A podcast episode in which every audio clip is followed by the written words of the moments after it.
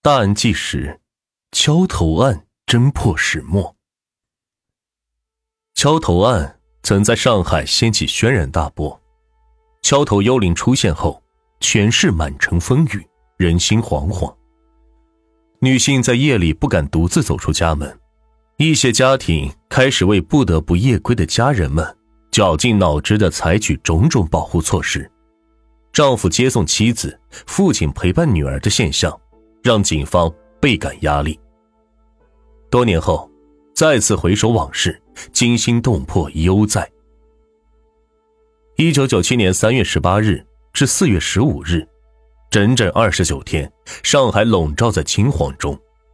十三起拦路行凶、抢劫妇女的恶性案件在城市东北角接连发生，被害人的头部均被钝器重重敲击。造成两死十二伤的严重后果，一时间，上海市民谈敲色变，敲头案震惊了这座安详的城市。第一天，一九九七年三月十八日傍晚六时四十分许，杨浦区银杏地区东费家巷往南约两百米处的空旷草丛中，过路群众发现一具年轻妇女的尸体。接报后，杨浦警方立即赶赴现场勘查，死者系遭钝器所击致死。第三天，二十日深夜，宝山松南三村四十一岁妇女施某在楼下叫丈夫把家门钥匙扔下。过了几分钟，丈夫不见妻子进门，就奔下楼去，竟见妻子已被击昏在墙角，随身挎包是不翼而飞。悲痛欲绝的丈夫在长海医院陪了妻子两天，妻子却再也没有醒来。两起发生在两个区的案件分别被警方列为行凶抢劫个案，迅速展开侦查。由于没有目击者，凶手作案手法又极其简单，留给警方的线索少之又少，破案难度可想而知。然而，令人发指的凶案。还在继续。第四天、第五天、第六天，连续三个夜晚，杨浦、宝山地区相继发生用钝器猛击单身妇女头部、抢劫随身物品的案件。一个凶残的幽灵趁着夜色茫茫，出没于杨浦、宝山两区交界处。由于案发地点接近，几起案件的被害人都被送往长海医院救治。家属的议论，旁人的猜疑，口口相传，敲头帮、敲头党的传闻迅速蔓延。第十五天，惨案又起。四月一日深夜的十点三十五分，家住在宝山区海滨三村的三十三岁女职工韩某，快走到家门口时，背后出现了一条黑影，手举凶器，猛地向她头部砸了下去。韩某重伤倒地。背包被歹徒抢走，仅仅过了半个小时，二十三点零五分，在海滨小学附近，中年妇女周某也遭到被歹徒敲头的厄运，背包被凶手一把拽走。由于受害人都是在夜间被袭击，又系背后遭袭，加上脑部受到重创，几乎无人能准确的描述出凶手的形象、人数以及使用的凶器。唯一能够捕捉的线索，似乎只剩下了被劫的物品。专案组在全市迅速布下严密的控赃网络，等案犯销赃时顺藤摸瓜。根据仅有的线索，专案组认定犯罪嫌疑人在宝山和杨浦地区应有落脚点，而根据被害者窗口形成的情况分析，作案者个子不高，身强力壮。十起案件使用的都是同一种易挥动的钝器，可能系个人单独作案。以杨浦、宝山为中心，扩大到闸北、虹口的摸排嫌疑人的区域被划定。而在案件频发地区的夜间伏击守候、捕捉现象的行动也陆续展开。专案组正在抽丝剥茧之际，案犯却再次向警方发起挑衅。当晚。杨浦闸阴路、宝山松南两地区相隔一个多小时，先后发生了敲头案。案件增加到了十二起，共造成两人死亡、十人重伤，被劫走的现金、首饰、挎包、BP 机等价值八千余元。第二十八天，四月十四日中午十二点四十分，警报再次响起，歹徒竟在光天化日之下行凶，将在共青森林公园游玩的一对老人结婚。拽走了老妇周某脖子上的金项链及其手上的金戒指。尽管作案时间、对象有所变化，但使用手法仍是桥头，发案地点仍然围绕着长江路一带。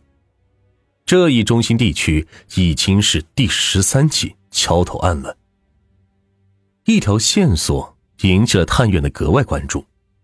周某被歹徒强行拉断、劫走的金项链锁片挂件上，正是一对鸳鸯图案，背面是镌刻着他儿子的乳名“明月”两个楷体字样，这是绝对与众不同的特点。更重要的是，周某在遭到击打的一瞬间，与凶手打了个照面，有力证实了凶手是一个单独作案的青壮年。从衣着形象看，很可能是外来人员。可惜周某没能看清楚凶手的长相特征。四幺四案终于给警方留下了更多的线索，使得排查更加严密，控赃有了特殊目标。逃出上海的水路大门被迅速封死，专案组只等着收网出击了。第二十九天，四月十五日，五角场派出所传来了振奋人心的消息。明月字样的项链在朝阳百货一个金饰修理柜台出现了。当时的一个办案民警回忆起当时得到消息的瞬间，至今是仍兴奋不已。破案的节点突然出现，营业员清楚的记得金项链有扯断的痕迹。描述之下，前来修项链的男青年的相貌特征呈现，与原先推断完全合理。专案组速请。模拟画像高手画出了犯罪嫌疑人的模拟像，发至了全市范围内通缉。时任上海市公安局技术侦查总队副总队长的张宝发接到任务，率队参战。他走访每个现场，一页一页的翻阅每一本案卷。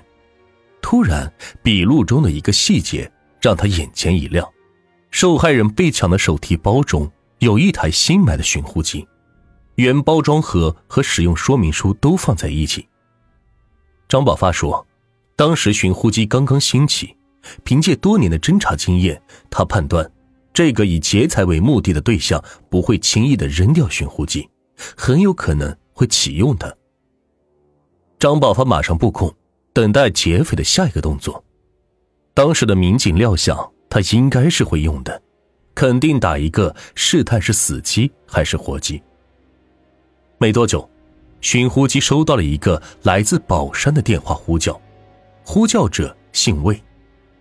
张宝发火速派遣侦查员秘密摸排这个电话周边的住户，同时，张宝发让经验丰富的侦查员拨打电话，试探对方是否姓魏，并最终得到确认。当时，张宝发说，他犯了一个致命的错误，他用了，暴露了他的行踪轨迹。设伏布控，张网以待。这一天，每一位探员都进入了临战状态，直接告诉大家，就是今天，一切就要见分晓了。白天大量的调查摸排，已将疑犯的居住地区缩小到了一个范围，最后是锁定在了一个小区四零三室的安徽外来人员魏广兴。晚上七点，抓捕工作悄然展开。第一次扑击，疑犯并不住在四零三室。一重名住客反映，魏的真实姓名叫做魏广秀，住对面的一栋楼的二零二室。侦查员们飞也似的扑向了对面的二楼，急促扣响了二零二室的房门。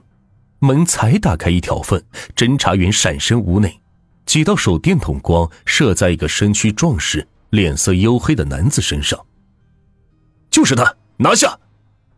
一侦查员扫视手中的模拟像，厉声喝道：“刹那间，几支黑洞洞的枪口指向地上的男子。魏广秀还欲垂死挣扎，但不到一分钟就被侦查员们彻底制服。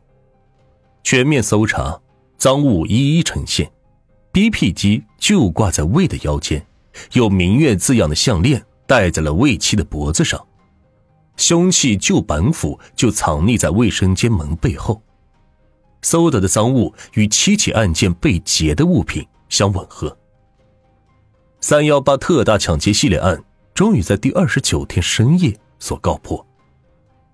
五月二十九日上午。法院再次开庭，魏广秀被一审判处死刑。当天，魏广秀就提起上诉。六月十二日，上海市高级人民法院驳回其上诉，维持原判，并依法核准死刑。六月十三日下午，魏广秀被押赴刑场，依法执行死刑。魏广秀在法庭上作出最后陈述中的一段话。人为什么要在失去之后才明白生命的价值和意义呢？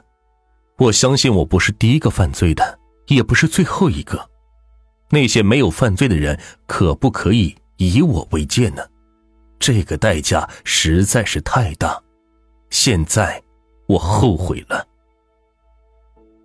一九九二年，魏广秀结识了一个大自己三岁的来自崇明县的上海姑娘顾美雪。不久，两人便同居，并生下了一个男孩。在金钱的驱使下，他开始盗窃大量的铝锭，而后案发。一九九三年五月，他被判处有期徒刑五年，后被减刑一年。一九九六年出狱后，他回到上海和顾美雪重聚，这时他们的儿子已经五岁了。在繁华的上海，魏广秀茫然无措。自己没有一技之长，又无固定的生活来源，面对妻子、儿子每月三百元的房租，他又重新选择了犯罪。至于为何最终会选择在白天作案并露出马脚，也是由于顾美雪。顾美雪带着儿子从崇明老家回到了住处后，曾和魏广秀哭诉，自己的手链在崇明回上海的船上掉了。魏广秀轻声安慰一番后，第二天中午便窜至共青森林公园袭击了一对老人，将抢来的金项链赠给顾美雪。关于魏广秀的故事还没有完。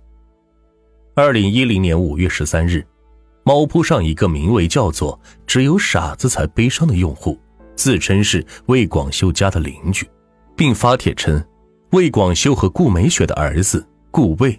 在锤杀自己爷爷后，举刀自尽。此帖随后石沉大海，至今没有人出来指证。